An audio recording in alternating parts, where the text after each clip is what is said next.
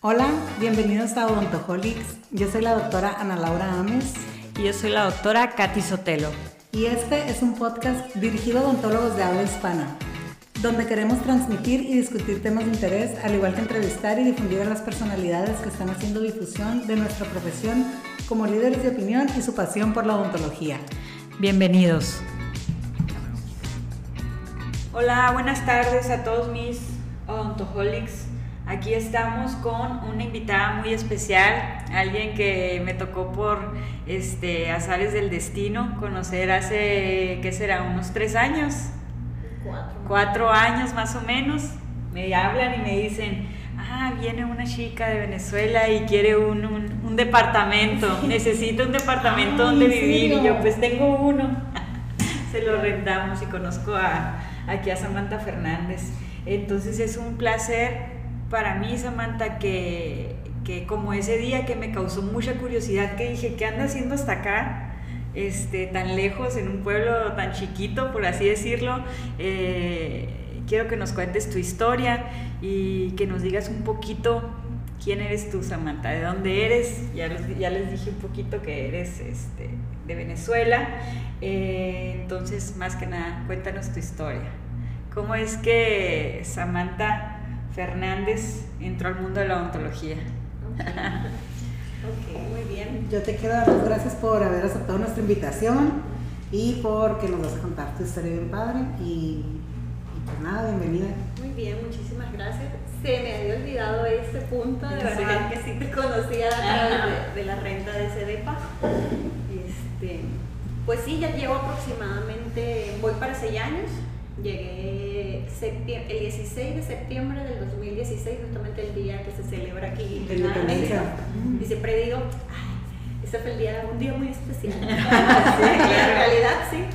Este, me vine de casualidad, la, eh, mi mejor amiga se mudó para esta ciudad, es ortodoncista, eh, y me dijo, vente, vente, y ya por el problema político de allá, pues dije yo, te voy a visitar, ya la había ido a visitar a Ciudad de México, dos años anteriores a eso, y dije, bueno, voy a ver, voy a ver qué es.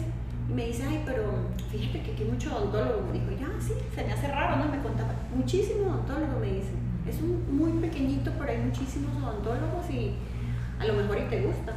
Yo hice mis maletas, pero sin planes de quedarme, en realidad. Yo dije, te voy a visitar, o sea, te voy a visitar, vamos a ver qué, qué hay allá, y a ver, y disfrutamos. Llego ese día y me dice, ¿Cómo te parece? Y yo, "Ay, bien, tranquilo. Vengo de una ciudad muy pequeñita, muy pequeñita, con la misma cantidad de habitantes que San Luis, exactamente igual. Y, di- y me gustaba, o sea, apenas llegué, yo, ay, qué rápido llego a todos los sitios. Y me dice, ay, vamos a ver, ¿qué te parece? Y yo, sí, ¿y si buscas trabajo? Y yo le digo, ¿en serio? ¿Tan rápido se acaba de llegar? Sí, busca trabajo. Y vienes de vacaciones, pues. venía de vacaciones.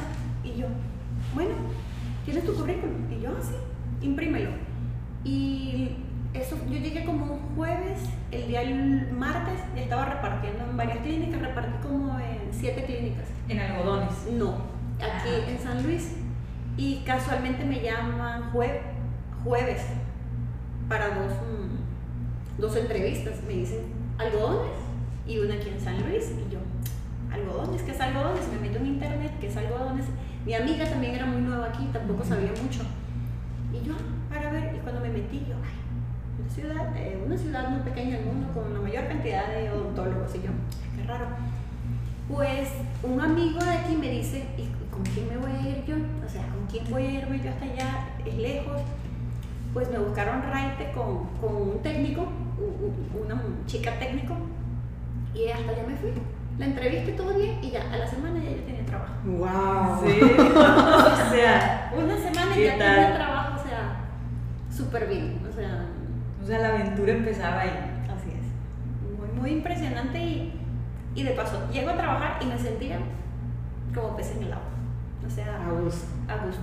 Las personas, o sea, las personas aquí son súper receptivas también. O sea, tú llegas aquí a un sitio y estás sola y alguien te va a llegar, ah, está bien, está todo bien. Y luego como que siento que si escuchamos el acento, con más razón, ¿sabes? Por curiosidad. Ajá, sí, por curiosidad, pero- metiches chismosos que somos. No, pero sí es como que, ay, te puedo ayudar en algo, o sea, no, no, no eres de aquí o qué onda, pues como que, no sé, siento yo. Que sí pudiera ser un Sí, pero factor. el ¿no? mexicano es súper receptivo. O sea, tú llegas a un sitio y nadie te va a dejar ahí solita. O sea, siento que también, bueno, también como mujer a lo mejor te ven como poquito más indefensa o no sé, pero siempre te quieren ayudar. O yo he tenido muy buenas experiencias aquí. Pero azares del destino, no sé. Excelente, qué padre. ¿Y ya te quedaste? Sí, ya creo ¿Ya que nunca no te voy. regresaste? No. eh, Fuiste por tus cosas y te viniste, literal. No, yo me vine con unas maletas, ya. Me vine Ah, con dos maletas y me, de paso yo no, nosotros en Venezuela no vemos invierno. Y yo me traigo toda mi ropa era de verano. Pues comprarme toda la ropa de invierno. Eh, me mudé, eh, viví un tiempito, a ver, te llamamos para el. DEPA, o sea, todo fue así, ya. Y me quedé. Qué padre. Regresé al año porque yo tenía un consultorio allá y yo lo dejé con mi hermana que es dentista también y, y rentaba a otras personas y dije, yo me voy a quedar, voy a vender el consultorio, lo voy a cerrar y me fui al año a vender mi carro que tenía y ciertas cosas y ya me regresé.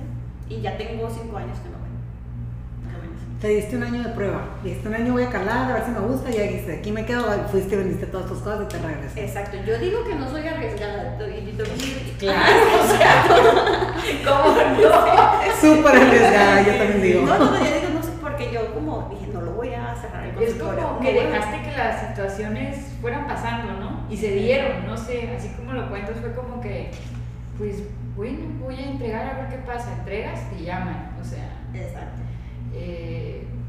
Te dan trabajo y llegas, te va bien, o sea, Exacto. todo se fue dando, ¿no? Sí, no creo en la suerte, yo digo la suerte no creo, pero como que todo se fue acoplando, se fue haciendo Sí. su caminito a ver, y yo digo que me tocaba estar aquí. O sea, si cambio una piececita en mi vida, no hubiese estado aquí.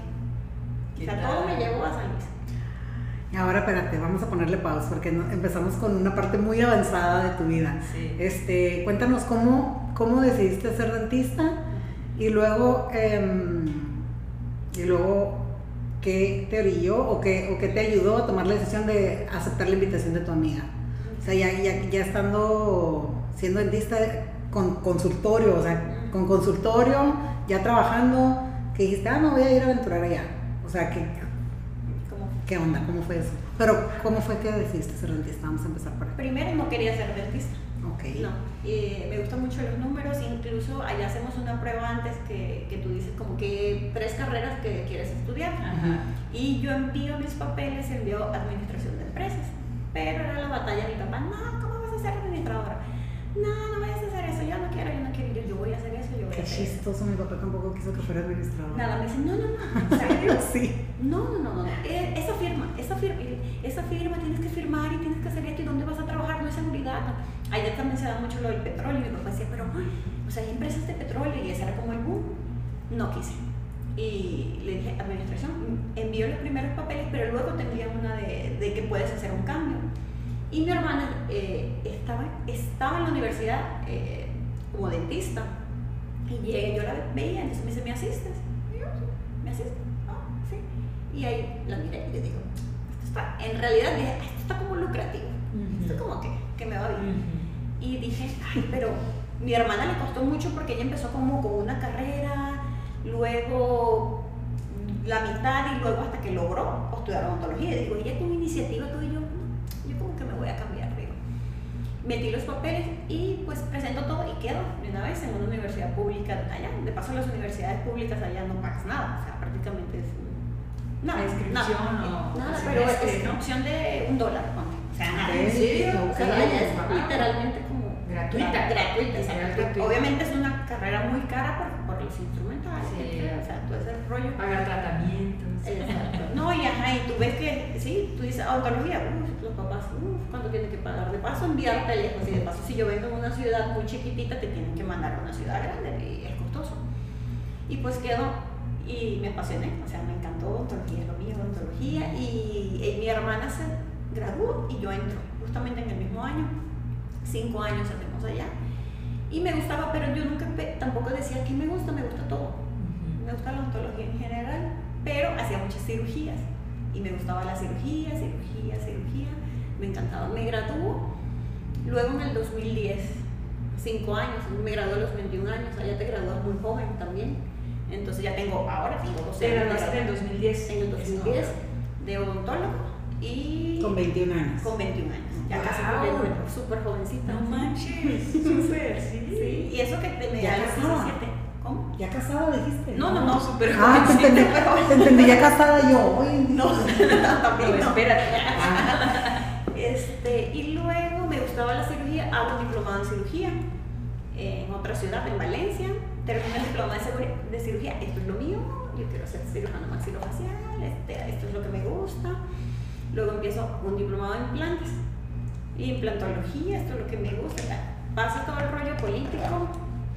Eh, bueno, me regreso a la ciudad de donde yo soy y Eh, Ahí estabas ya trabajando ahí ya estaba con tu trabajando. hermana. No, mi hermana trabajaba por decirte como en Mexicali a una hora, entonces Ok, mi hermana ortodoncia, on- eh, ella hacía prótesis y prótesis fija y yo no, yo odiaba la prótesis fija y todo eso. Ay, no. Entonces era bien loco. Y luego yo, yo hacía cirugías, entonces yo iba a su consultorio los fines de semana así, tenemos dos consultorios distintos y trabajamos así. Y luego empieza el problema político, los materiales ya no, no llegaban, este, salía con un chorro de dinero, o sea, de verdad, mi bolsa salía así, chorro de dinero ibas a comprar algo, no, no me alcanza, no, no puedo comprar materiales, no me alcanza con él. Este, se me dañó la refrigeración, ¿con qué la voy a pagar? O sea, tanto que yo trabajo y no podía pagarlo, o sea, O sea, todo se fue a tope en los precios. O sea, el material subió que un 300% algo. Muchísimo. Y de paso las exportaciones había problema en cuanto a material. Este, yo veía, pero si yo podía dar, o sea, me compraba este material, no, tengo que bajar un poquito de calidad. Que comprar otro material que ya sabes que nos adaptamos mucho a los materiales y yo soy así. Sí. No, entonces no me gusta. Y la renta de, de donde, donde tiene el consultorio, es que yo dije, ya, ya no puedo. Y eh, yo fui como la segunda o tercera migración de profesionistas, porque los primeros fueron como los más arriesgados, ¿no? Me voy a otro país, hago mi vida, o yo era la persona que decía, yo no me voy a ir de Venezuela. Yo no, a mí me va bien, me había comprado mi carro, mi- tenía mi consultorio, porque yo me voy a ir aferrada como aferrada a eso, no O sea, te, te está- estabas haciendo cierta adaptabilidad a la situación política. Exacto, porque tenías que cambiar obli- obligatoriamente. Pero, o sea, te estabas adaptando a decir, me quedo. O sea, sí está difícil, pero estabas esquivando esos pues, obstáculos. Sin embargo, te querías quedar, pero estaba difícil. Sí, sí, como que tu pensamiento es, ¿cómo te vas a ir de tu casa? Claro. O sea, nunca vas a pensar, o ¿cómo voy a dejar esto que me, lo, me costó tanto? No, vas a, no va a pasar eso. En este país no va a pasar eso porque tenemos mucho petróleo. Porque nos va súper bien. Ay, ¿cómo va a ser posible que esta situación? O sea, jamás lo vas a pensar y menos vas a decir, voy a dejar a mi familia. O me voy a ir y aquí, de Y, cero. y en sí, Samantha, como un paréntesis, como para informar, ¿qué es lo que estaba ocurriendo en tu país en ese momento? O sea, se viene como una recesión muy grande, ¿verdad? Económica. eh, Sí, o sea, fue un efecto dominó, ¿no? Sí, fue un efecto porque ya ahora tenemos creo que 22 años con, con- con el gobierno y empezó primero, este, empresas comienzan a cerrar, empiezan a la regulación de precios también, empiezan a regular los precios, ya tú no puedes vender más de lo que ellos te digan, no en el tema odontológico, sino por lo menos eso te afectaba en general. Un kilo, algo sencillo, a los agricultores no podían vender más de un precio porque te podían multar o algo. Y empieza como el, como el precio del dólar, empiezan a quitarle ceros a- del bolívar, eh, empiezan a quitarle ceros a la moneda, Se devalúa la moneda, se devalúa la moneda, o sea, yo me- eh, o sea, empiezan ya todo, la, la devaluación fue tanto que para poder pagar algo tú sacabas una paca de dinero, o sea, sí, te voy a pagar un jugo, sea, Un jugo era de que un un jugo bonche así. de dinero, así, de billetes. entonces ya todo lo pagas en transferencia, incluso todavía lo pagas en transferencia, tienes que tener, o sea, te sale mejor tener una cuenta y hacer toda la transferencia, o sea, todo por los cielos. Entonces, si tú cobrabas algo, ¿cuánto tardabas en recuperarlo? O yo cobraba una resina hoy. Al día de mañana, cuando me tocaban comprar los materiales, ya estaba el doble de precio. Entonces, siempre tenías que comprar, acaparar un poquitito para tener materiales, pero cuando ibas a comprar ya no, no te daba. O sea, yo trabajaba, este mes esto, pago hasta el, di- al mes siguiente, o iba a hacer una renta con que voy a pagar después. O sea, ya no tenías dinero. O sea, la, normalmente tú trabajas, en, tengo un gasto y tengo mi guardadito, ¿no? ¿no? Ya no podías hacer eso, o sea, porque no, no era factible o, o sea, era como un futuro incierto. Y yo soy de las que ya yo tengo que tener mi plan. O sea, no puedo vivir las líneas que hacían para comprar producto. Eso fue lo que yo odio una línea, o sea, yo me dicen, hay fila, yo no cruzo. ¿Ya? ¿Qué te No. acabo de decir? Me dan Exacto. ansiedad las filas. Exacto. Y, y, o sea, soy mala para hacer filas. Si hay fila en la Sentry, en la tercera o en la cuarta, no hago, hay mucha. Exacto. Entonces, estoy loca. te- te- No, pero sí estoy de acuerdo que si tenemos la Sentry es para no hacer fila. Entonces ahí yo tampoco voy, voy otro día que no haya fila. Pero estás de acuerdo Sí. que, o sea, la tercera o la cuarta no es nada, pues. No, ajá, no. A cuando la ves que la normal está en la, En la 12. 10, en la 12. Pero o sea, vas a un banco, vas a un banco, ir a un banco, ir a un banco, haces una línea y tú vas a decir, no, no quiero hacer. Empiezo yo así como que en el banco, como que. Imagínate Bien. Venezuela, era todo el día, era fila. Hacías fila para comprar lo que sea. Dije, no, no, yo no soportaba. Y pues empecé a averiguar, a ver dónde me voy, dónde me voy. Y pues México fue una opción porque vivía mi mejor amiga, este, tenía más amigos. eh, Y tu mejor amiga llegó a México para estudiar la especialidad Sí. y luego ya se vino a San Luis. Exacto, y ella me decía, porque ella me decía, vente a estudiar una especialidad. Y yo, yo me voy a ir teniendo un consultorio aquí, me acabo de comprar un carro, este me va súper bien, no me voy a ir, tú estás loca, vete a estudiar la especialidad, yo no necesito eso. Luego, no, no, no, yo me quedo aquí. Y así, y, y luego dije, En no, negación, bueno, Samantha en modo negación. Sí, o sea, no, no, no me puedo ir. Qué interesante. Y cuando yo digo, me voy, ah, bueno, de paso yo decido, me voy a ir, le digo a mi mamá dos meses antes, ah, que me voy a México. ¿Y qué vas a hacer allá? Voy a visitar a lo mejor a vivir. Ah, o sea, en sí ya lo. Sí, sí, Sí, sí. sí, está algo, una vocecita te decía, puede ser. Ah, sí, y mi consultorio ya se lo dejé a alguien, ¿por qué? Porque ya escuchaba comentarios, si te, puede ser que te vaya bien aquí, puede ser que no, obviamente ya... Y obviamente tu amiga ya súper manipulándote de que vente, mira aquí, o sea, una como amiga pues empieza Sí, no, sí, claro. yo sí me imagino diciéndole, vente para acá, ¿qué estás haciendo allá? Sí. La verdad, como tú que me jalas a San Luis, y- o sea, como sí, pues, sí, cada quien va, no, o sea, pero pues te motiva, pues, Sí. porque ella te está diciendo, me está yendo bien, Y la facilidad de que tienes una amiga, o sea, no, Exacto. no como alguien que a veces, que ha arriesgado a la persona que se va a un lugar y, y no tiene nadie. o Es, sea, yo no que, es que, por ejemplo, tu amiga que no tenía nadie, tal vez se vino porque iba a la especialidad, o sea, había una razón. No se vino así de que a ciegas, de que totalmente hacia la deriva. No, iba Sí. para la especialidad y ya digamos que onda, ¿me estás grabando? Eh, eh, o sea, y tú igual, pues, tú, tú a lo mejor no venías a la especialidad, pero pues tu amiga te invitó, te viniste y en una semana agarraste trabajo. Sí. Igual mi amiga decía, yo me gradué en la especialidad y yo me regreso. Ella me decía, yo, vente, graduaste, vente. Y yo, Regrésate. no, ajá, la- esos eran los primeros años y ya después ella me dice, no, que me voy a regresar ahora. ¿Qué? No te regreses. No te regreses. Que sí me voy a regresar, que estás loca. No Ya- te ya no es regreses. aquí. opción. No es opción. Y ella, pero es que sí, no, no, no, no, no, ya no tienes nada que hacer. Y cuando ella empezaba a preguntar, ella se iba una vez al año. Y no, me- eh, todo el mundo decía, quédate, quédate, quédate. Y ya, hasta que se queda, se muda para acá. Y ahí me vine yo atrás de ella. Todo el mundo decía, ¿qué hiciste? Ah, atrás de ella. Y éramos súper amigas. Apoyo que te des venir atrás de tu mejor amiga y no atrás de tu novio. ¿eh? Sí. Ay, sí, te imaginas. No, y fíjate que no me vine estando en Venezuela porque tenía un novio. O Ah, sea, esa sí. historia. Y no, ¿qué voy a hacer allá? Y ya ahorita digo, yo estoy bien, pero cosas del No era, no era la época. Los tiempos de Dios son perfectos. Te Así viniste es. cuando te tenías que venir. Así es. Todo pasa por algo. Y pues sí. Y pues ya, cuando llegué a San Luis, me enamoré de San Luis. ¡Wow! Se enamoró de San Luis. Se enamoró ¿eh? de San Luis, sí. Desde que llegó me dijo, yo amo San Luis. Y yo, ay, eres mi nueva mejor amiga. Te sentiste orgullosa. Sí, serlo, orgullosa, sí. Sí, sí. Es que yo le digo, ay, yo soy mitad venezolana, mitad sanluisina. y yo defiendo San Luis. ¿Dónde van? Ay, yo soy de San Luis y ¿dónde? Mucho orgullo. Ahorita que me fui a Mexicali duré y ya me regresé. Me gradué ahora, otra vez. San Luis, ¿dónde voy a rentar? Sí. Oye, cuéntame un poquito, ¿tu familia ha venido a San Luis? Eh, primera vez que viene este año, mi mamá, nada más. Eh, ya ella soñaba, necesito ver dónde duermes, dónde comes, con quién compartes. Ajá, Sí. sí, qué estrés para tu mamá. Como mamá, Sí, yo claro. no soy mamá, pero yo me puedo imaginar, obviamente, quiere saber qué hace. No, es que sí, se, se tardó de cinco años. y me voy, yo me voy contigo a ver a dónde te dejo. O sea, espérame primero. Pero tu mamá sigue en Venezuela. Mi mamá, mis dos papás sí siguen en Venezuela y un hermano. De resto vivimos. Mi Tu hermana, la dentista, ya se fue también de ahí. vive en Estados Unidos, es Ok. asistente dental en Estados Unidos y mi otro hermano vive en Argentina. Y sí estamos todos regaditos. Wow. Pero mi ¿Y se mamá. ven alguna vez en el año? ¿Hacen una reunión familiar para...? Para Como verse. Sí, todos los. Por eso mi mamá no venía, porque yo prefería ir a Estados Unidos y nos vemos siempre en Estados Unidos. Sí, recuerdo que... Y obviamente porque tengo el único sobrino, lo tengo allá, yo decía, ¿qué vas a hacer aquí? Yo prefiero ir a Estados Unidos. Y también como la época de trabajo aquí, yo decía, yo no me voy a ir, yo me voy a hacer vacaciones de verano. E iba, veía a mis papás y ya me regresaba. Pero mi mamá encantada con San Luis.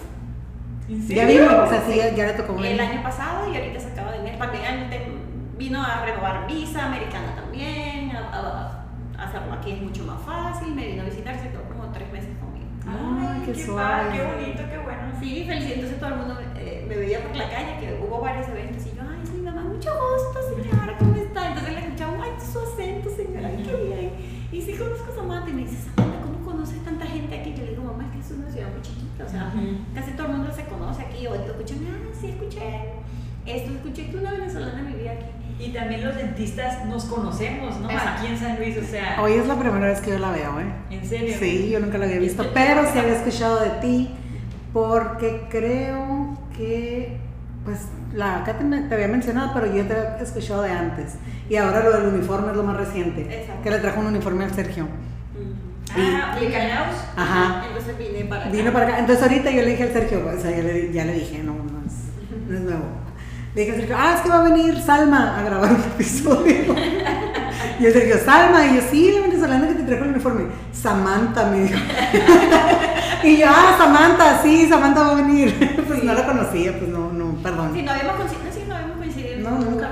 Y, y eso que comenta Samantha, por ejemplo, de, de, pues tu familia hace todo por verse o como dices, están separados todo, eso es algo que, que trajo, ¿no? Esta situación por la que está pasando en tu país, sigue pasando en tu país, este, de pues tantas familias separadas, ¿no?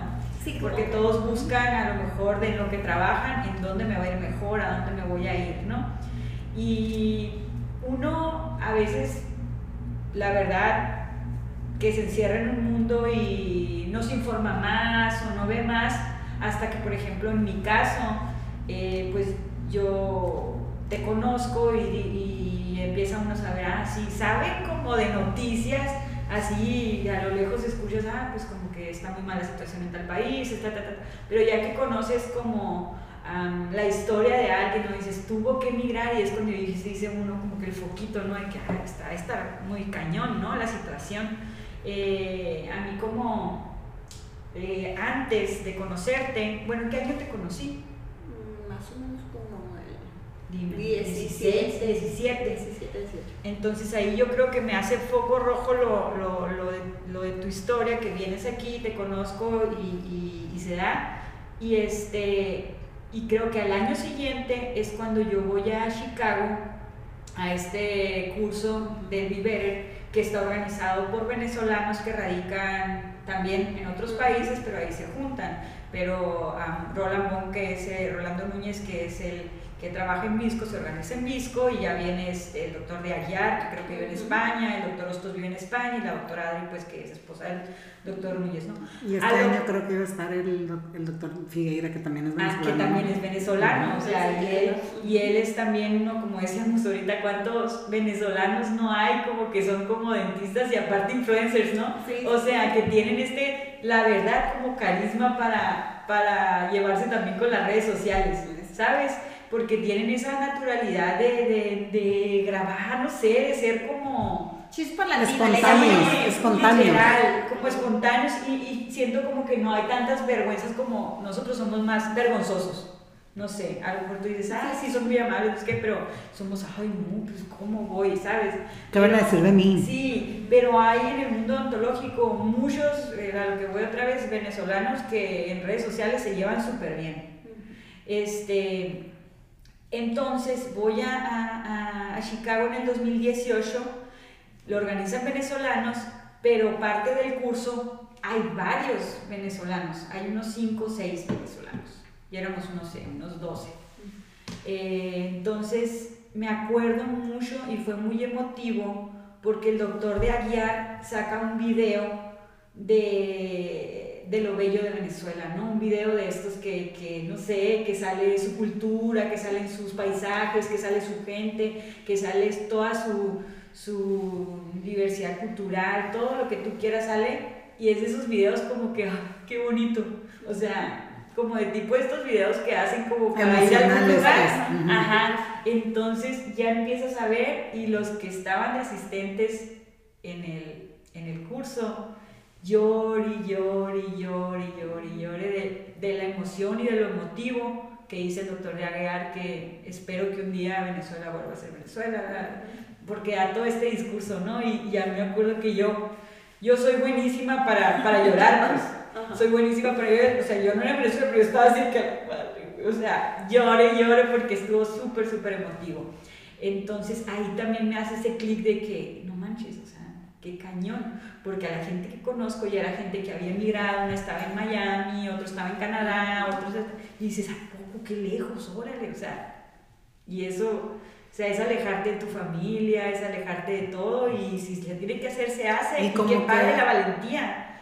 como que ya se hizo un estilo de vida, ¿no? Como algo normal. O sea, decir como que, ah, mi mejor amiga, o sea, de la doctora Karen que te comento, ella sí que, ah, es que mi mejor amiga vive en Miami, entonces nos vamos a juntar en, no sé, vamos a ir a tal, pa- a tal playa para, para vernos y, y de vacaciones, y bla, bla, oh, mi mejor amiga vive en Canadá. O sea, como que sí es como que ya ahorita muy normal que tu mejor amiga viva en otra Es parte del un mundo. estilo pues. de vida que adoptas. O sea, Ajá. a mí me dicen, "Ay, toda mi familia está alrededor del mundo, ¿no? Entonces ya, yo sé. O sea, mis amigas del colegio vivimos, viven dos nada más allá.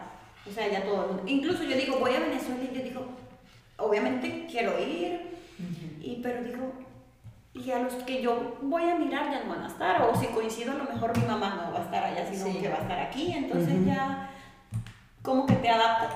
Sí. Los primeros años son muy difíciles, no digo que no sea difícil estar Claro. aquí, ¿no? Emocionalmente, obviamente, te bloqueas, o sea, me dicen, "Ay, ahí, ahí tengo amigas que lloran todo el día, o sea, lloran siempre, o sea, no puede haber una, alguien cumpleaños, o sea, ya, estoy llorando. Pero claro que tienes que bloquear un poquitito esos sentimientos y también como que todo el esfuerzo que haces en estar Sí. aquí, toda la ayuda que tienes que dar a Venezuela, porque todos los venezolanos de verdad que estamos fuera del mundo tenemos que ayudar a los que aún siguen allá. Se hace una red ¿Y de apoyo también el verse, ¿no? ¿Cómo, ¿Cómo ayudas a los que siguen allá? Porque, bueno, nosotros por lo menos, allá prácticamente está como dolarizado también, entonces... Mandas divisas. O divisas o, o por lo menos nosotros aquí en el tema que, económico que siguen dólares y, y pesos o tienes que cambiar pesos y haces una transferencia ya y todo el mundo se maneja ya, o sea, a mí me dicen, nadie sale ni entra hasta, eh, a Venezuela, pero el dinero tiene que entrar, el dinero entra de las personas que estamos afuera, o sea, eso, de eso se mantiene Venezuela. Mucha, Ok. mucha gente me dirá, no, no entra, pues claro, o sea, tú necesitamos enviarle a nuestra familia, a nuestra familia puede irle bien, pero allá en Venezuela no hay una calidad de vida. No es que mucha gente, todo, mucho, si tú ves redes sociales de Venezuela, dices, ay, pero Venezuela no pasa nada. Sí pasa, sí pasa. Sí pasan, obviamente se te va la luz. Eh, obviamente lo que tú trabajas no te va a dar para vivir. Obviamente siempre casi todo el mundo sale, entras otra vez. O sea, ya te manejas como del extranjero o vives del extranjero y a todos nosotros nos toca trabajar el doble o el triple porque tienes que, que ayudar. O bueno, tu familia vive aquí, a ver, pero tienes primos, tienes abuelos, tienes amigos que necesitan que le eche la mano, alguien tiene una enfermedad, tienes que depositar. O sea, eso yo creo que también es lo que te lleva al Te conectan, pues. Siempre vas a estar conectado. Estás lejos, pero estás conectado. Es una red de apoyo, o sea. Tú ves mi Instagram, ustedes pueden ver mi Instagram y ustedes ven cosas de Venezuela. Yo veo las noticias de allá. A veces trato de no verlas porque me estreso. Eh, épocas navideñas lo que quieres es pasar llorando todo Navidad, pero pues tienes que aceptarlo. O sea, tu estilo de vida, ojalá cambie algún día la situación de Venezuela. Ojalá, si me regresaría, no sé. Solo sé que me quisiera morir en Venezuela.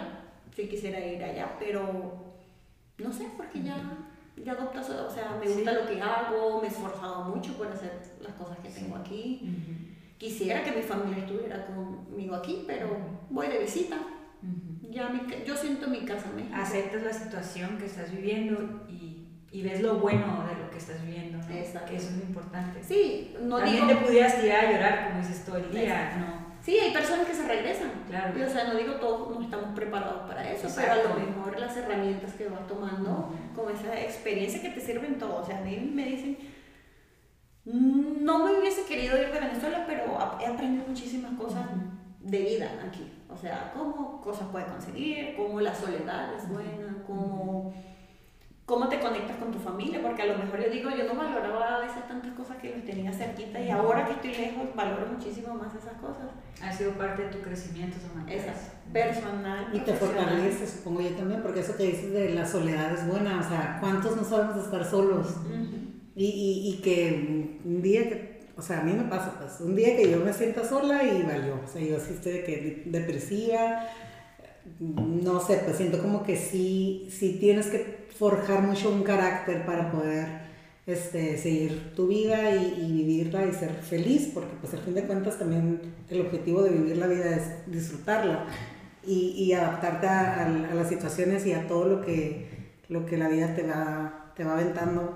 O sea, qué interesante. Y ahorita que dices que te quieres morir, ella me acordé de la, la canción mexicana que sí, cantamos de que si muero lejos de ti, que digan que estoy dormido y me traigan a ti. Sí sea, como que se aplica, ¿no? O sea, como que sí, sí, sí hay algo, pues, que nos une a nuestro país, aunque digamos como acá.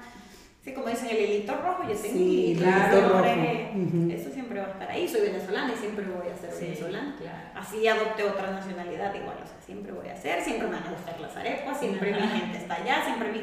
Bueno, lo de mi casa y mi hogar, ahí sí, mi casa, mis papás está allá, mi familia, pero mi hogar es aquí yo hice ya mi Sí. Entonces es como que, es que yo creo que es mucho cómo percibes las cosas. Sí, definitivamente. O sea, toda la perseverancia, si tú, a veces como tú dices, situaciones te llevan a que, tú dices, nunca, a lo mejor nunca dices, ay, no, no me gusta la soledad, pero a lo mejor el día que te toque, vas a ver de dónde sacas fuerza, de dónde no crees. Y lo vas a hacer. Claro. Y, y, dicen, o sea, sí, sí es algo que, que uno tiene que trabajarlo, porque realmente sí, uno tiene que aprender a estar solo para poder aprender a convivir con los demás.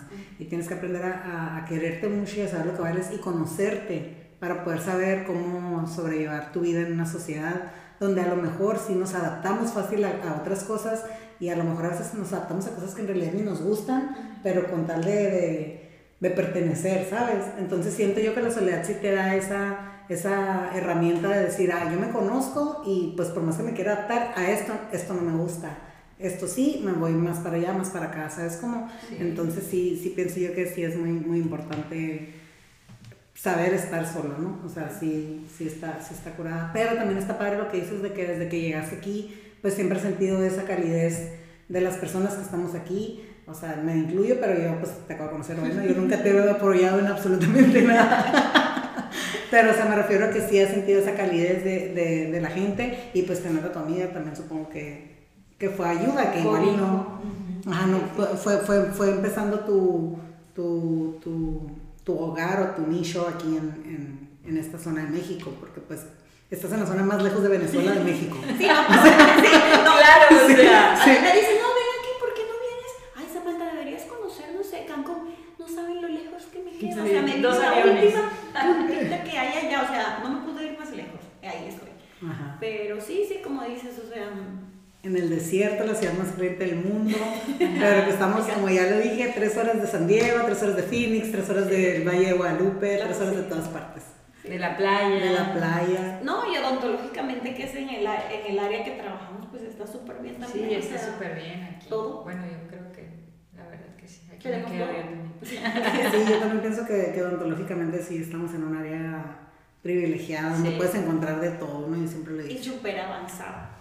O sea, porque yo a veces no puedo creer en un pedacito de terreno, cómo podemos tener tanta tecnología, cómo tenemos acceso a tantas cosas, cursos, o sea, podemos tener los mejores cursos del mundo y los tenemos aquí.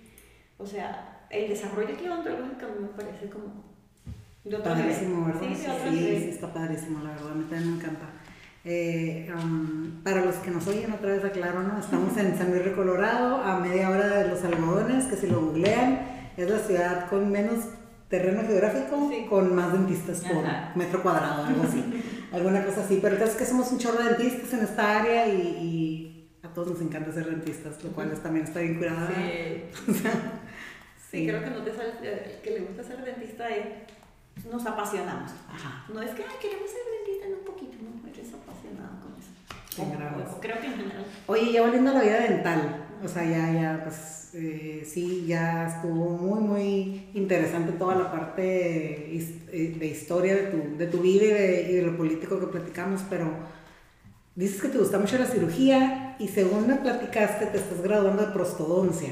O sea, ¿cómo llegaste de, de, quirúrgica a prosto? O sea, es un salto que sí está conectado, ¿no? Porque hay varias especialidades que tienen que cirugía de implantes y prosto. Prosto, prosto implantes, implantes, o cosas así, ¿no? Pero, o sea, ¿cómo, ¿cómo llegaste y dijiste, ah, ya no quiero hacer cirugía, ahora quiero hacer prosto? Fíjate que porque aquí como que te distribuyes tus áreas y mm, llego a una clínica y, y hacía mucho prótesis removibles y hacía muchísimas, pero mi hermana le dejaba como toda la prótesis fija y yo como que me iba muy bien tercero molares, me iba también que para qué voy a, a estar haciendo otras cosas si ya me va bien en esto. Y me gusta la cirugía, la sangre, la cosa, los implantes.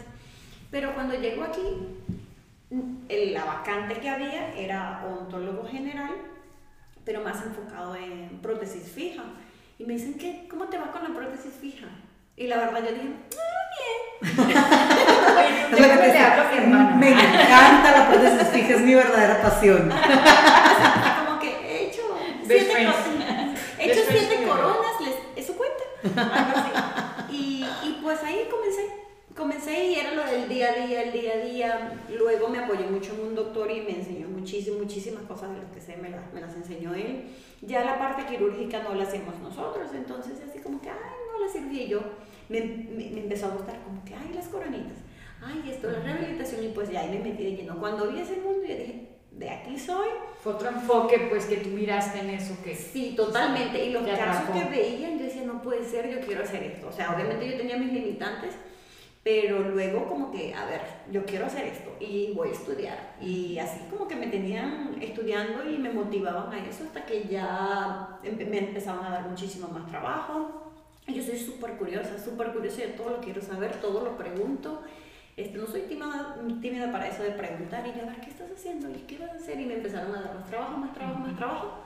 Ah, iba a hacer algunos cursos, iba a hacer ciertas cosas y me iba a hacer otra especialidad a distancia pero el doctor con el que trabaja me dijo, no, no, vete a hacer la especialidad. Y yo, pero me da miedo, de paso, no, no, no, me da miedo, yo no hablo ante el público, mira, aquí, ahora ya no, pero yo decía, yo digo, yo jamás voy a hacer una exposición delante de gente, no, tienes que hacer eso, tienes que hacer eso. Averiguo, averiguo, y yo, no, no, no, no puedo, no puedo, no puedo, pues también, ay, económicamente, ¿cómo voy a hacer? O sea, obviamente a estudiar una especialidad y yo decía, ay, pero no voy a hacerlo, dejar de trabajar, no, si yo estoy súper bien, o sea, ¿para qué yo voy a dejar mi zona de confort? Ese miedo, voy a ese miedo a dejar lo que ya tienes, salir de tu zona de confort, ¿no? Y él comenzó, es que sí tienes que estudiar, yo creo que es lo mejor, lo mejor. Y pues ahí no dormí una semana, no dormí, todo, el día era pensando. Y ya venían como la los propedéuticos y El propedéutico ya venía, yo lo veía en las publicaciones y yo y así, y dije, me voy a ir. Pues uno saca sus numeritos, uno empieza, a ver, me voy a ir.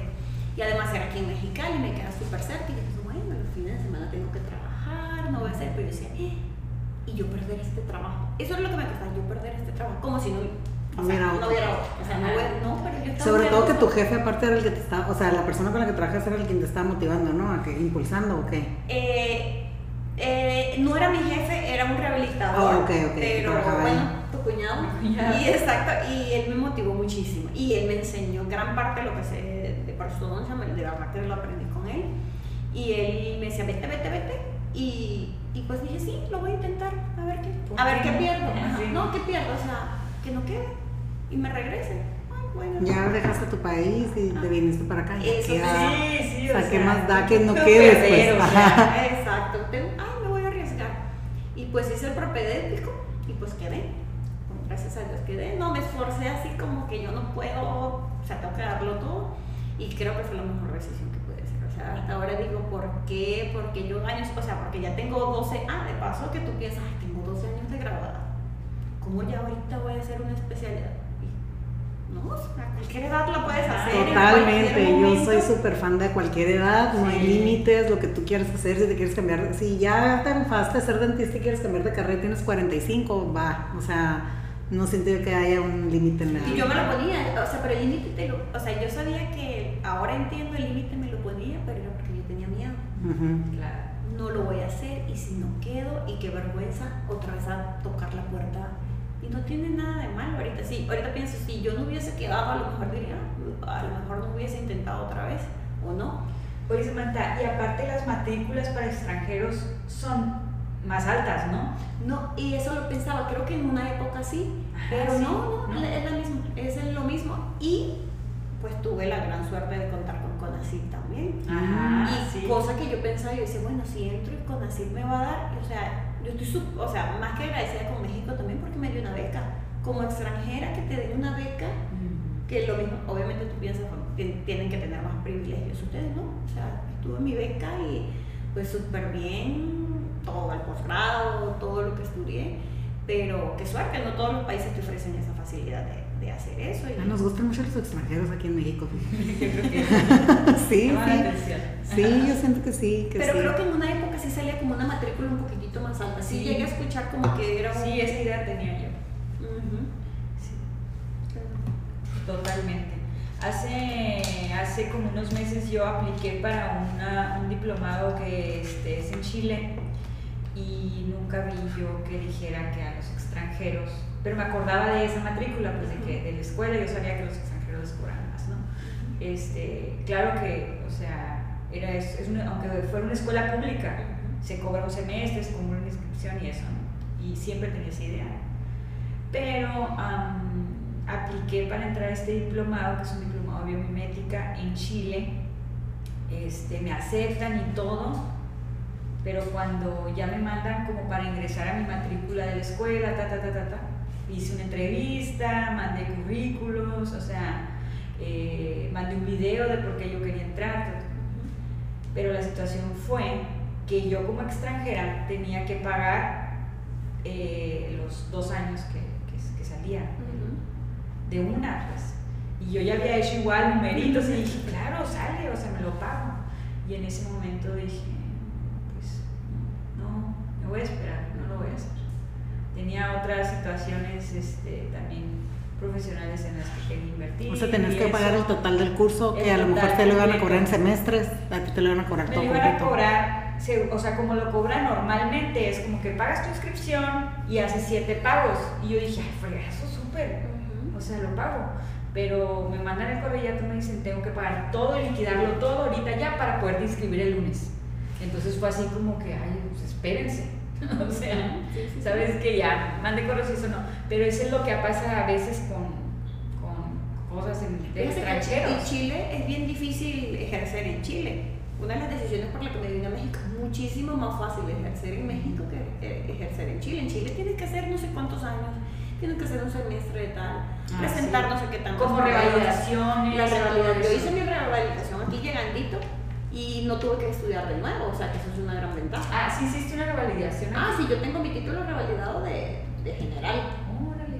Exacto, y eso lo haces, pero es papeleo, trámites y te cuesta dinero. Burocracia. Exacto, cosas, pero te No haces exámenes, nada. Nada, no tienes que Mm. estudiar. En Chile tienes que pasar ciertas pruebas y está súper difícil. O sea, Casi como en Estados Unidos, pues. ejercer en Chile es unos exámenes que dicen, o sea, tienes que echarle bastante ganas. O sea, para, para pasarlos económicamente no sé muy bien, pero sí no está fácil. Igual como en Estados Unidos, Sí. que esta parte de costoso es muchos años. Y aparte hacer otra vez la escuela, ¿no? Sí, pues, Exactamente. Estudiar. e Incluso hay unos países que tienes que estudiar casi que más de lo que estudiaste aquí. Entonces, como vale la pena, no vale la pena. O sea que, por ejemplo, mucha gente que está de Venezuela en Estados Unidos está más que nada como asistentes. Sí, mi hermana es dentista Y como catedráticos también dijo el, el, el doctor Rolando, ahora que lo mencionas, Ujú. Este, sí comentó que mucha de la gente, como incluido él, dijo, o sea, yo estoy allá trabajando, pero yo no estoy siendo clínico, dijo.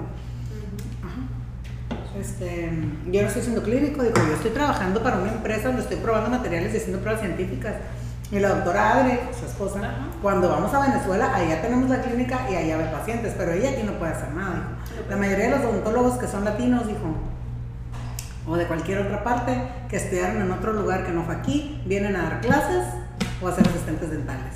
Porque si estos doctores, dijo, que están dando clases, pudieran trabajar como clínicos, ¿ustedes creen que estarían dando clases? Sí, es bien sabido, dijo que ser maestro no es bien pagado. Sí, y tienes que hacer algo, por lo menos mi hermana es asistente dental, pero como dentista tienes la facilidad que ya tienes un título y te ayuda porque tienes que hacer un curso. Creo que mi hermana hizo algo como un curso de radiología y ya automáticamente puedes ser asistente. Ujú. Tú sabes que ya para Ujú. ser estilista necesitas un, un título, ¿no? Sí. Y, y para ser higienista, obviamente te va a ir un poquito mejor, tienes que hacer, estudiar y hacer, hacerlo de higienista. Entonces sí es como, como que tienes pasito a pasito. Pero hubo muchísima gente ya hay en Estados Unidos que revalidó su carrera de dentista en Estados Unidos. O sea, dices, empiezo de una vez, ¿no? Exacto, yo, no me voy a... O la gente que es bien... A ver, yo soy odontólogo, bueno, yo fui uno que dije, si yo me voy, yo soy odontólogo y odontólogo voy a hacer a donde yo me vaya, así. A veces en el desespero decía, bueno, yo voy a hacer cualquier cosa, pero mentira, uno aferrado como que yo quiero ser odontólogo yo no quiero hacer esto. Y, y es una disputa que tienes porque mi hermana allá dice, "Ay, a veces extraño tanto atender al paciente y estar, y, pero estoy en mi área y ya me tocó hacer esto y lo voy a hacer y de la mejor forma que tengo. Y mi hermana dice, o sea, a veces estoy sentada trabajando. Parece que también debe ser un poco, o sea, sí, sí tienes que tener muy buena actitud, pues, para poder aceptar eso, porque yo, yo como yo soy, sí me pesara, pues, decir, sobre todo que comentaste que tu hermana es especialista, ¿no? Eh, tiene Ortodoncia, me dijiste algo así. ajá, tiene varios cursos y todo eso, pero... Y O trabaja sea- con... Ah, bueno, mi hermana sí dice, trabaja solo como ortodoncista.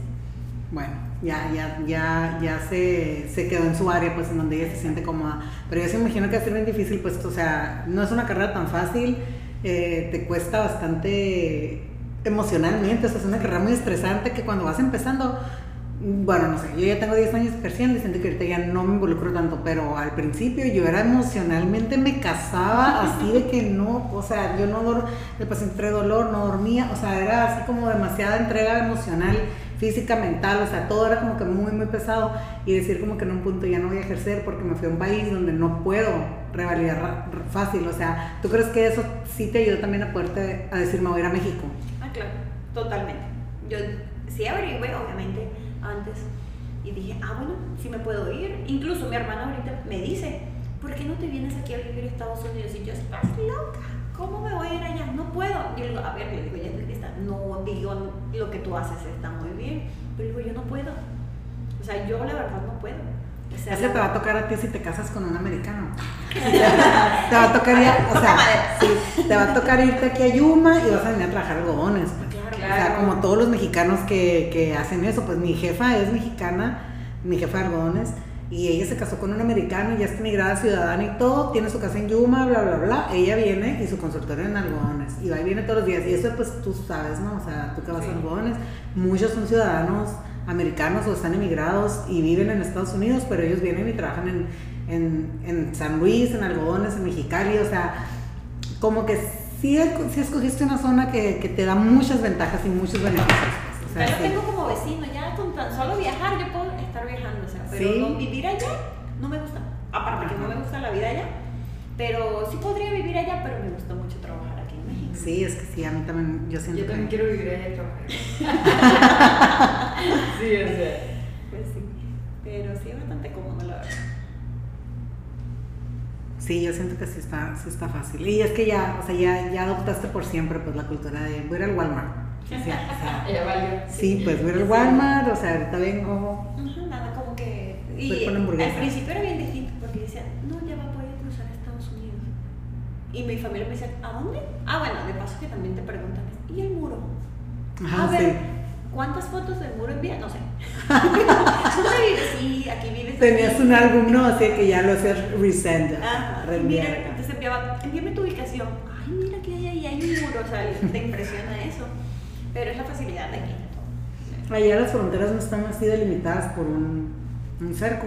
Eh, creo que no, y te- o sea, esta es mi segunda frontera que trabajo, porque en Venezuela me fui a la frontera con Colombia y trabajé unos meses en frontera con Colombia.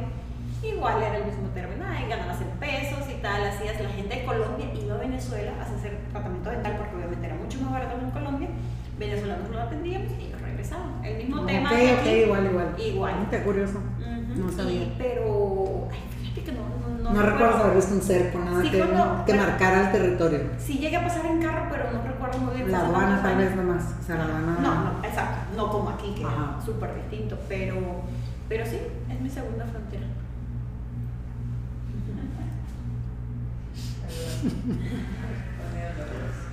No, pues no, esta ha sido mi única frontera por siempre, pues. Por siempre, para siempre. sí. Por siempre. Para siempre no lo sé. Ya que me platicas tu historia, ya no estoy tan cerrada alguna vez. ya no. Se me hace muy curioso que yo siempre me visualicé como que iba a vivir en otra parte. Y cuando ya terminé aquí, era así como que un poco así como que, ay, me regresé a San Luis. Pero siento que todos nos regresamos a San Luis. O sea, yo no, porque es muy poca la gente que conozco de San Luis que vive en otra parte. Como dicen, el que toma el agua de aquí, nadie sabe. Ah, sí, sí, es un dicho. Mi esposo no es de aquí, ni el de ella. No, el mío. El mío es de allá de la playita, de la Baja Sur. Pero, ajá, yo también es cuestión de, de, de, de saber qué quieres, ¿no? Porque yo estaba en la universidad y en esa edad decía yo, obvio no vuelvo al pueblo, no vuelvo a San Luis, qué flojera volver a San Luis. O sea, pero era mi, mi, mi Tu madurez de mentalidad. ese momento, pues que Ujú. lo que yo no veía como a lo mejor la ventaja de estar aquí. Lo digo siempre, lo voy a decir y es un mantra para mí. Si quieren que para mí es súper eh, bonito, o sea, estar aquí. ¿Por qué? Porque yo voy al trabajo en la mañana, estoy con mis hijos, me voy, llego súper rápido, llego en 5 minutos al trabajo, 8 minutos, 10 minutos, lo que quieras, pero no más de eso. Nunca es como que si hay tráfico, ajá, voy a llegar en 15 minutos a lo mejor. Pero no pasa de ahí y eso no tiene precio, pues para mí. Eh, regresar a mi casa, regresar a hacer comida, entonces para mí es súper grato trabajar lugares en los, aquí en San Luis, más que nada. Porque ya en Mexicali sí está un poquito más embotellada la cosa, ya las distancias son más Pero largas. sigue siendo muy poquito. O sea, y en Mexicali, que en Sí. Mexicali también, si te fijas, en 15 minutos llegas al lugar más lejos de Mexicali. Ay, A menos, pues te bueno, a menos, a menos- a menos en hora pico. o ahora así. pico yo creo que sí, eso es una hora. Sí. Pero está chiquito, o sea, pero sí también puedes salir con tus amigas aquí. Aquí en un día puedes ir al banco, llevar a tus hijos al colegio, te vas al gimnasio si quieres, vas a trabajar y de paso puedes salir en la noche. Ujú. Cosa Ajá. que en una ciudad grande Sí. no lo puedes hacer. ¿Cómo fue para ti vivir la pandemia aquí? Todo ese susto que vivimos. Ya sé. Porque al principio fue un pánico, pensamos que se acabara el mundo y todo, la verdad que sí fue una situación súper vulnerable para todos. Incluso pues todo el respeto del mundo se perdió mucho, se perdieron muchas vidas, muchos perdieron mucha familia, este, pero realmente vivíamos un, tiempo en el que yo me acuerdo que Daniel era el que se había mandado y es, yo le preguntaba, ¿y hay gente afuera? O sea, para mí era como, hay gente, yo enclaustrada en mi casa, no salía, tenía mis hijos pues chiquitos obviamente, eh, entonces era así como que, ¿qué- ¿qué va a pasar en el mundo mañana? O sea, Como el de los zombies, así el de Will Smith, la película, así. te lo juro, fuera. yo sí me sentía Walking Dead, Ajá. o sea, Hoy miré Guerra, Guerra Mundial Z y así. O sea, Ajá. el otro día la vi por primera vez y yo, hace cuenta igualito. Sí, sí, o sea, ¿qué sigue? Y luego me acuerdo que salían noticias falsas, ¿no? De que se están acercando tiburones que se comen a tal. Las abejas, hay unas abejas asesinas, africanas, no sé qué.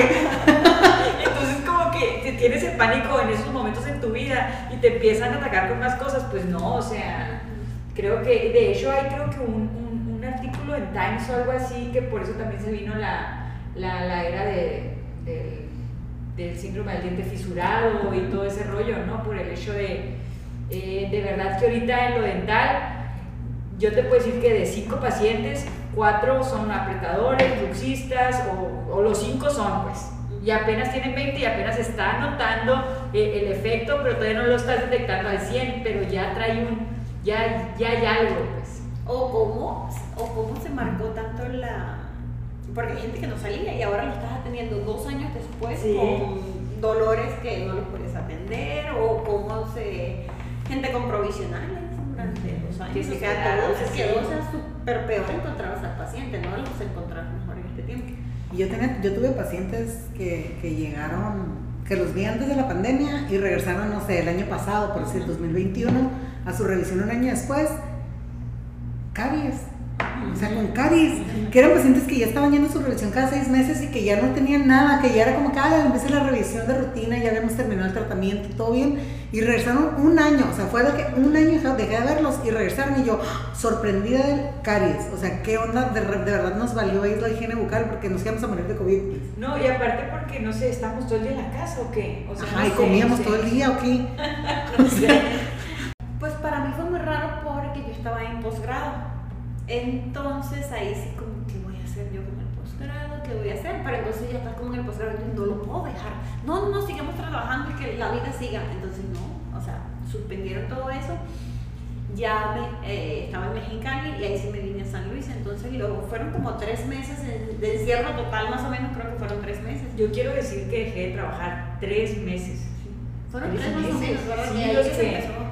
Que dijimos, tenemos que dejar de trabajar porque nos vamos a morir casi, casi. No, que cerraban las clínicas que Sí. tenían que estar cerradas, o sea, que obviamente Sí. no, no, no te ibas a, re- no sabías qué era, no había vacuna, o sea, sí. Y, y no había ni para cuándo llegar una vacuna. Yo fui de, la de las primeras que me vine a mi casa a encerrar cuando me acuerdo que empezó todo el rumor y llegué y dije en el consultorio, esta es mi última semana, todos los pacientes que tengo con provisionales, me los mandan todos esta semana porque esta semana sí o sí es mi última. Terminamos. Termino. Y todos de que, doctora, pero ¿cómo? Y la doctora, mi, mi jefa de que tienes que confiar en Dios y que no sé qué. Y yo, no, no, no, Dios también mandó a todos a que se encerraran y que pusieran sangre, sangre de, sí, sangre de un cordero, le dije, en su casa y que se quedan ahí. No me van a quedar en mi casa, le dije. Y la doctora sí que no puedo creer porque yo era, o sea, antes de irme a Tucson, yo que esto es mentira, nos quieren asustar. Sí. Regresé a Tucson y yo, me voy, me voy, me voy. Y me fui. Entonces yo me fui mucho antes de que todos dejaran de trabajar yo estaba en mi casa. Sí, yo de ese lado de, también de que, por ejemplo, tenía área más chiquita. Entonces, por ejemplo, yo me fui de maternidad, regreso unos meses a trabajar, se viene la pandemia, dejo de trabajar y pues Había regresado como en diciembre, ¿no? A trabajar algo así. en noviembre, octubre, noviembre regresé.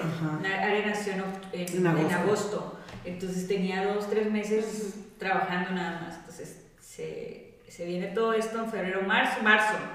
Y pues regreso a estar con ella. Para eso es lo bueno que siento que agarro de, de ese tiempo que, que estuve con ella bebecita y con mi hijo obviamente. Pero ella bebecita necesitaba pues Sí, cosa que si, que si estuvieses trabajando en esa época no lo hubieses hecho. Pero yo siento que todo el mundo, o sea, el que diga que, que, que es la misma persona después de eso, No. está mal. O está mal o no quisiste cambiar porque ya percibes otras cosas. En temas familiares estás más pendiente. En temas familiares, el que nunca criaba a su hijo porque no estaba tanto, estaba ausente, ya sabe el trabajo que hay en la casa. Este, ya sabes tú, ah, la vida se te va en un momentito, o sea, Claro. muchísimas cosas cambiaron, o para mí, ya, ya ahorita, yo soy un poquito obsesiva con el trabajo, trabajo un chorro, pero yo ahorita me doy más tiempo, o sea, ya yo sé que digo, semana voy a trabajar. Sabes que yo también. yo también. Yo también era bien obsesiva con el trabajo, de, de, de, de que mi papá se jubiló y no fui a la ceremonia porque tenía que ir a trabajar. O sea, sí era como que mi prioridad, lo máximo en la vida, no había nada más importante. Pues ya siendo yo mamá, hija, lo que tú quieras, o sea, yo el trabajo por siempre. Y en la pandemia aprendí a poner límites. O sea, porque ya cuando regresé a trabajar, ya fue como que nada más de venir ciertos días, yo puedo estar cuidando a mi hija. Ana Victoria regresó a la escuela apenas este febrero, o sea, en 2022. Duró desde el 2020 hasta el 2022, dos años enteros sin ir a la escuela. Entonces sí fue como que, como que me ayudó a eso, pues a poder poner límites, a decir, hasta aquí. Mi cuerpo me está pidiendo que ya ahorita, nomás estos pacientes. O sea, pues, me pueden meter 10 pacientes en un día y, y de todos con trabajo pesado y todos, y ahora ya no, ya es de como que, mira, ¿sabes qué? Mañana voy a hacer tal cosa que sea el único paciente. O no, nada más ponme dos. O sea, ya yo... Antes podías meter cuatro cinco. Sí, ¿no? sí, los que fuera. no. Y me podía venir tarde, que tiene. De hecho, todavía cuando llega a pasar que, me, que salgo tarde, salgo feliz de haber salido tarde. O sea, estoy loca. pues. Pero- pero, que pase una vez cada seis meses. Antes voy a pasarme una vez a la semana, dos veces a la semana que salía tarde y que tiene, pues. Pero ahorita ya no. Ahorita ya lo disfruto porque yo sé que es controlado, que no es todo el tiempo.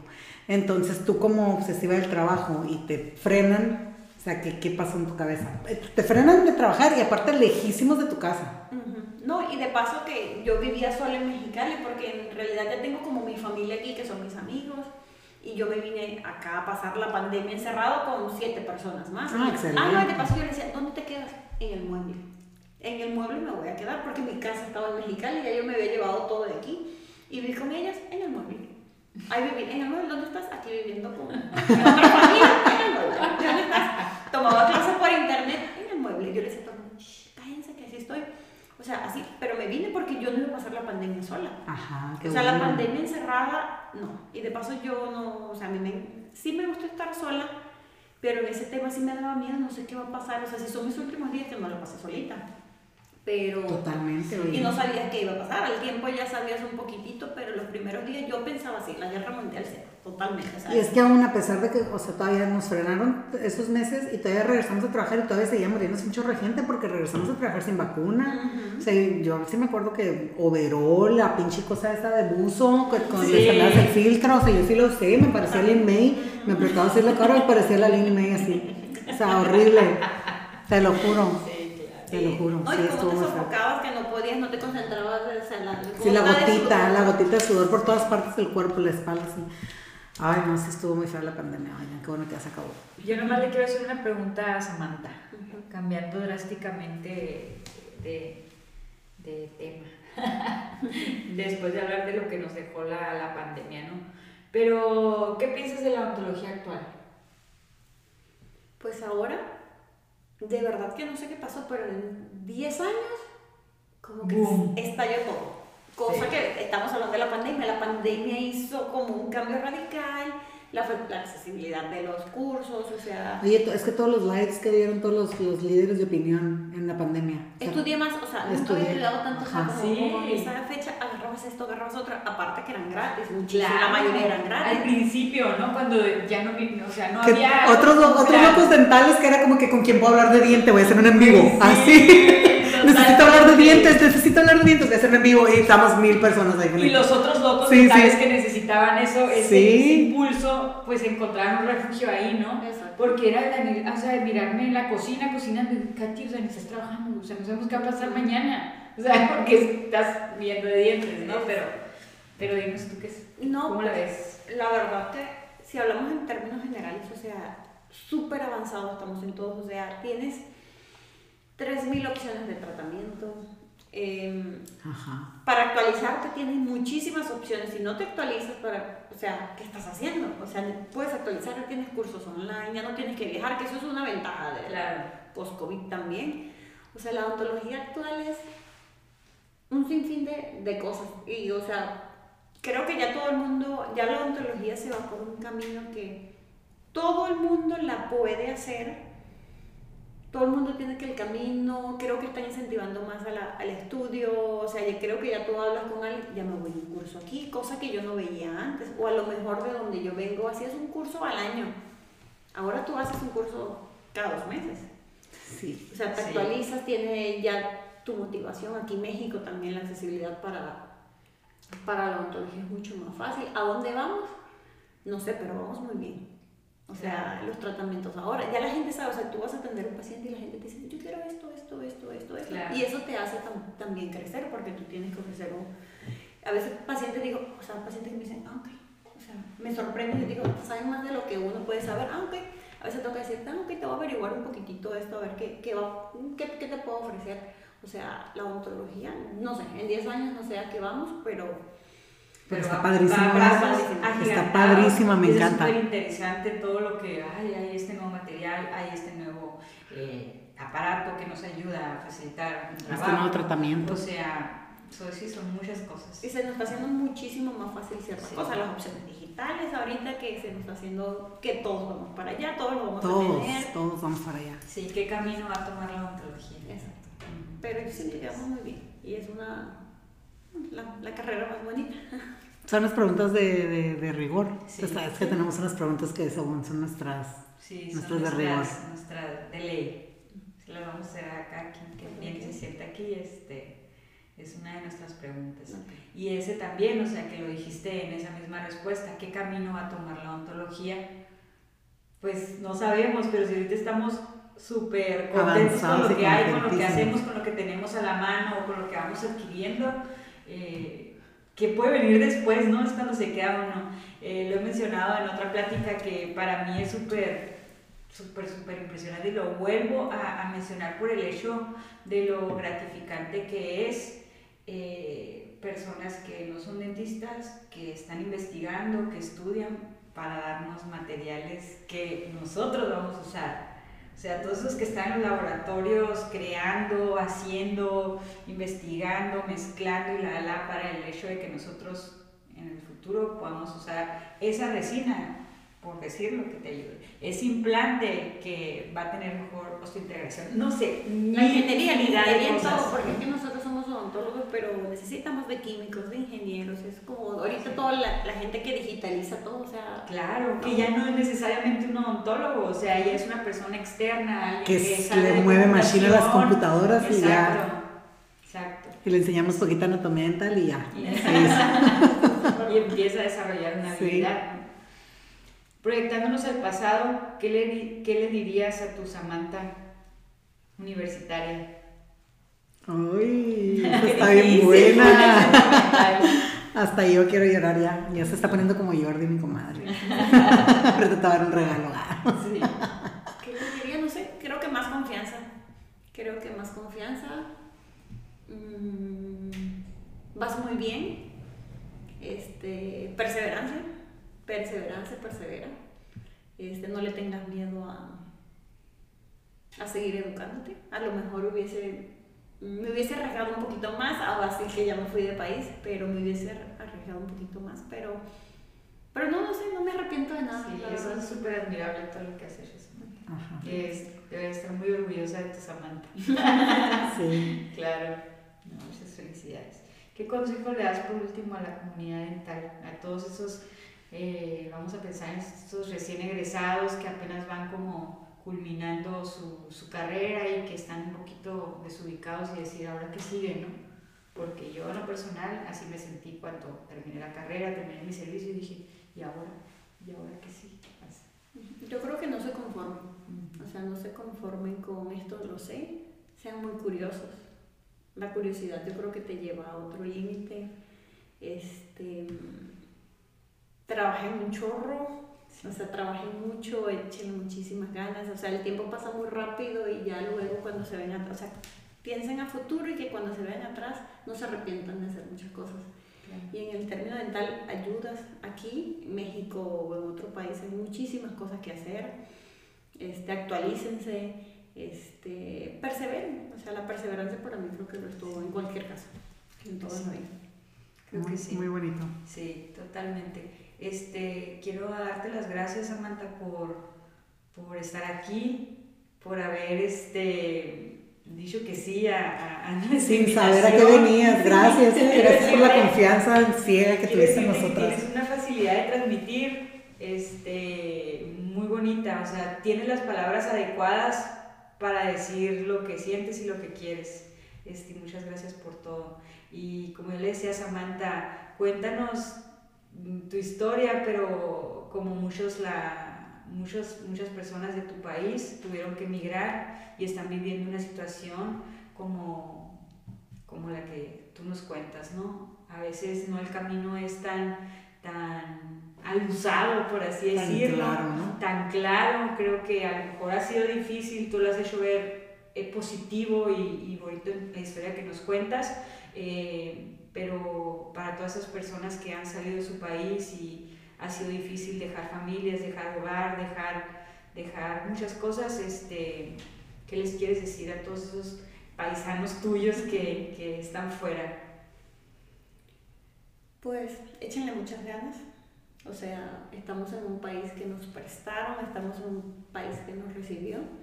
Este, sigan mm, trabajando, aportando lo que traemos. Yo siempre digo, o sea, yo vengo de otro país y yo no vengo a lucrarme de este país, yo vengo a compartir mi experiencia y en lo que yo puedo ayudar a la gente de aquí los voy a ayudar. eh, a mejorar muchísimas cosas si yo puedo, a entregar de mí, no solamente a recibir y que siempre seamos muy agradecidos con el país que nos recibe. Súper. Excelente, pues muchas gracias Amanda por estar aquí, por contarnos su historia. Mucho gusto en conocerte, nunca te había visto. Y eh, pues sí me da mucho gusto conocerte. Aquí tienes tu casa, lo que se te ofrezca.